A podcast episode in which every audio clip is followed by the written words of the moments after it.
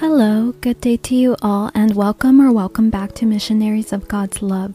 This is Lucy with Missionaries of God's Love in Tustin, California. Today we will meditate on Psalms 46, verse 10. Please don't forget to like this video and leave a comment to help support this channel. Let's go ahead and begin by finding a comfortable place with little to no distractions. Once finding a quiet place, let's go ahead and sit down with our back straight, neck and shoulders relaxed.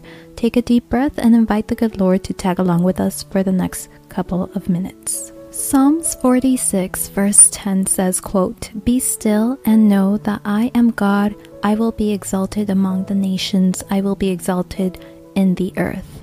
End quote. So we shouldn't try to hide anything from God because He already knows everything. He knows us from inside to outside and knows us the best. He doesn't judge us, however, and He just wants us to change for the better. If there are any sins that come our way, He wants us to reject them. Nothing that happens in our life is bigger than God. So while we are in His presence, He wants us to fill us with His peace. The same way that a chicken will protect its chicks is the same way that God will protect his people. And again, he only wants what's best for us.